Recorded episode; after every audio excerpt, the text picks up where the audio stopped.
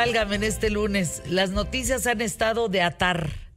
Mi querido Andrés Oppenheimer, periodista, qué gusto saludarte. Bienvenido a los micrófonos de ¿Qué tal, Fernanda? Fuerte abrazo a tu esposa, a ti.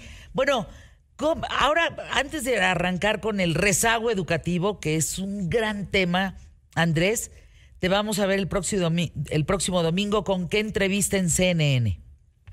Eh, estamos planeando, Fernanda, hacer eh, una, serie de entrevistas sobre la propuesta de eh, Colombia, del nuevo presidente Gustavo Petro de Colombia, que parece ser, no, no está muy claro, pero estarían jugando con la idea de legalizar la cocaína, no, no, no solo la marihuana, la cocaína. Aunque hablé con un senador esta mañana, no, está tan claro, pero bueno, están diciendo que la guerra contra las drogas fue un fracaso, hay que cambiarle y están planteando ideas que van a dar mucho que hablar. Y también vamos a hablar, Fernanda, sobre la, la carta de apoyo que mandó el presidente López Obrador y los presidentes de Colombia y Bolivia a la presidenta Cristina, ex presidenta, vicepresidenta Cristina Kirchner de Argentina. Y si eso es una intromisión en los asuntos internos, ¿o qué? ¿Y por qué acusan a la justicia argentina de persecución judicial contra Cristina Kirchner y no dicen lo mismo sobre la persecución judicial en Venezuela o en Cuba o en Nicaragua? Te va a estar interesante. Pues sin duda alguna, eh, y me gustaría detenerme en algún momento a platicar de este tema aquí en ¿Qué tal Fernanda contigo?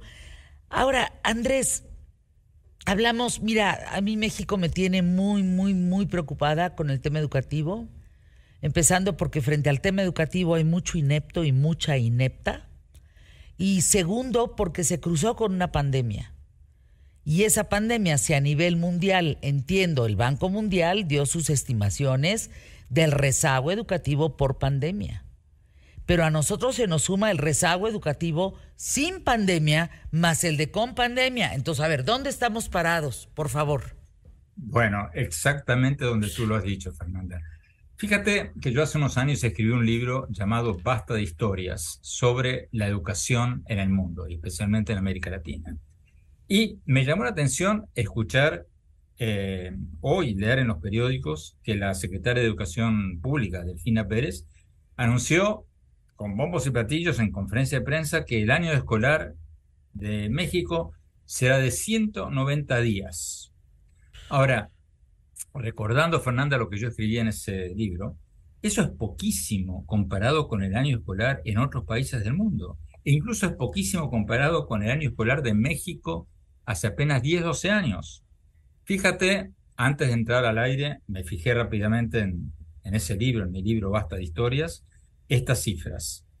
Y encontré que México, en el año 2010, cuando escribí ese libro, tenía 200 días de clase por año, mientras que en Japón los días de clase eran 243, en Corea del Sur 220 días de clase, o sea, en México no solo tiene 43 días menos de clase por año que Japón, que es más que un mes, sino que también tiene menos días de clase de los que tenía el propio México hace 12 años. O sea, en lugar de instruir más a los niños, se los instruye menos. Y por encima de eso, Fernández, está el tema que tú muy bien mencionabas recién, el tema de la pandemia. En México se calcula que un millón de niños abandonaron la escuela durante la pandemia. O sea que es necesario más escolaridad que nunca. Y las cifras que tú mencionabas del Banco Mundial, Fernanda, son que en el 2019, ya antes de la pandemia, ya entonces el 53% de los niños en América Latina que terminaban la escuela primaria no podían leer ni entender un texto simple. Hoy, ese 53% después de la pandemia ha subido al 64% de los niños. Entonces, hay lo que el Banco Mundial llama una catástrofe educativa, sobre todo en América Latina. Y después, Fernando, tú mencionabas la falta de experiencia de los secretarios y las secretarias de la Secretaría de Educación Pública.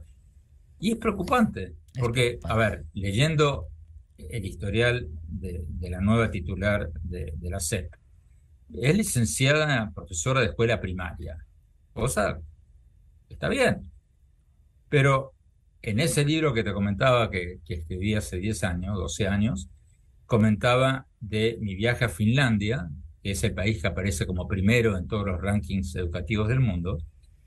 Y en Finlandia tú necesitas por lo menos una maestría, escucha esto Fernanda, para ser maestra de jardín de infantes. No, no, o sea, no solamente para ser secretaria de educación. O sea, en Finlandia... Para ser de, de kinder, pues, de infantes.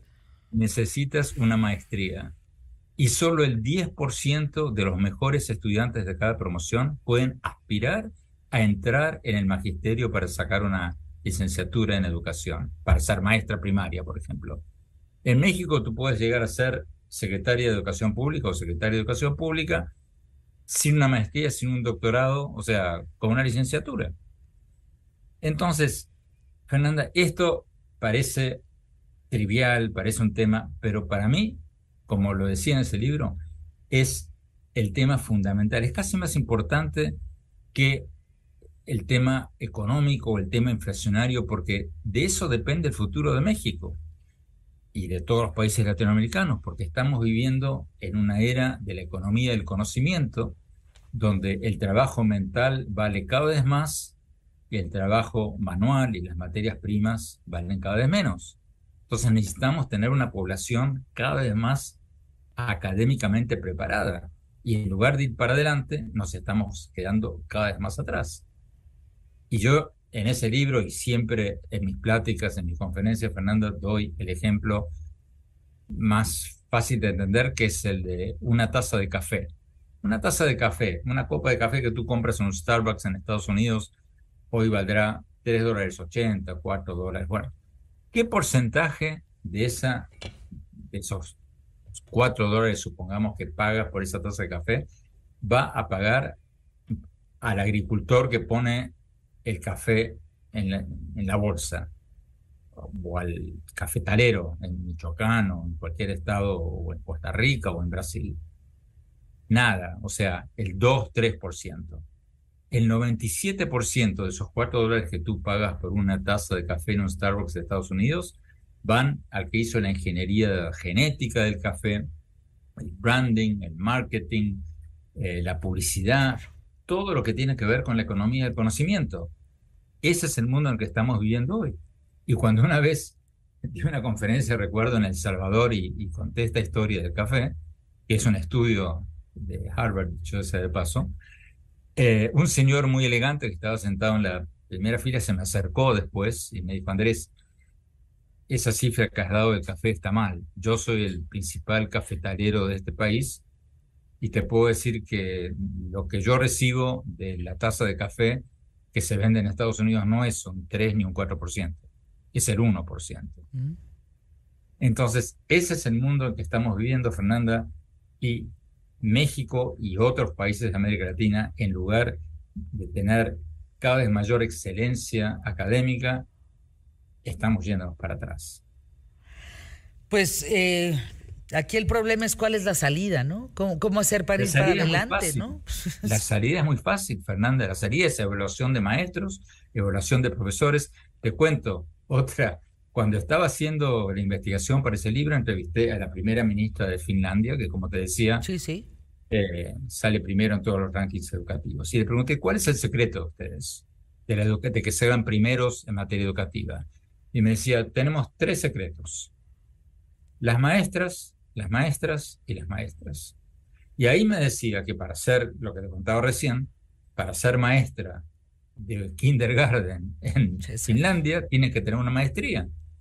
Y para ser maestra de secundaria, ni hablar, necesitas dos maestrías, un doctorado o una preparación. Y son evaluados constantemente y son eh, ranqueados constantemente o sea, hay una meritocracia, porque si tú no tienes maestros y maestras capacitados, estás no solo no enseñando, sino dañándole la vida, el futuro, a miles y millones de niños. Le estás haciendo un enorme mal al país. La verdad es que a mí, a mí me deja boquiabierta esta realidad del rezago educativo, de lo que se suma con pandemia y de lo que países como México, no solo lo de pandemia, sino fuera de pandemia, se suma para decir cuántos años, en este caso, a un país como México le va a costar salir adelante. Es una locura, Andrés, porque mientras siga habiendo ineptos, mientras ojalá tuviéramos a la de allá eh, impartiendo por acá educativamente doctorados para poder manejar un grupo de niños, ¿no? Te mando un abrazo, querido Andrés, con mucho cariño. Y bueno, pues en octubre a Londres y a comprar los boletos de ABA, ¿eh? Ni modo. Gracias, Fernando. Hasta siempre. Fuerte abrazo. Anuncios QTF.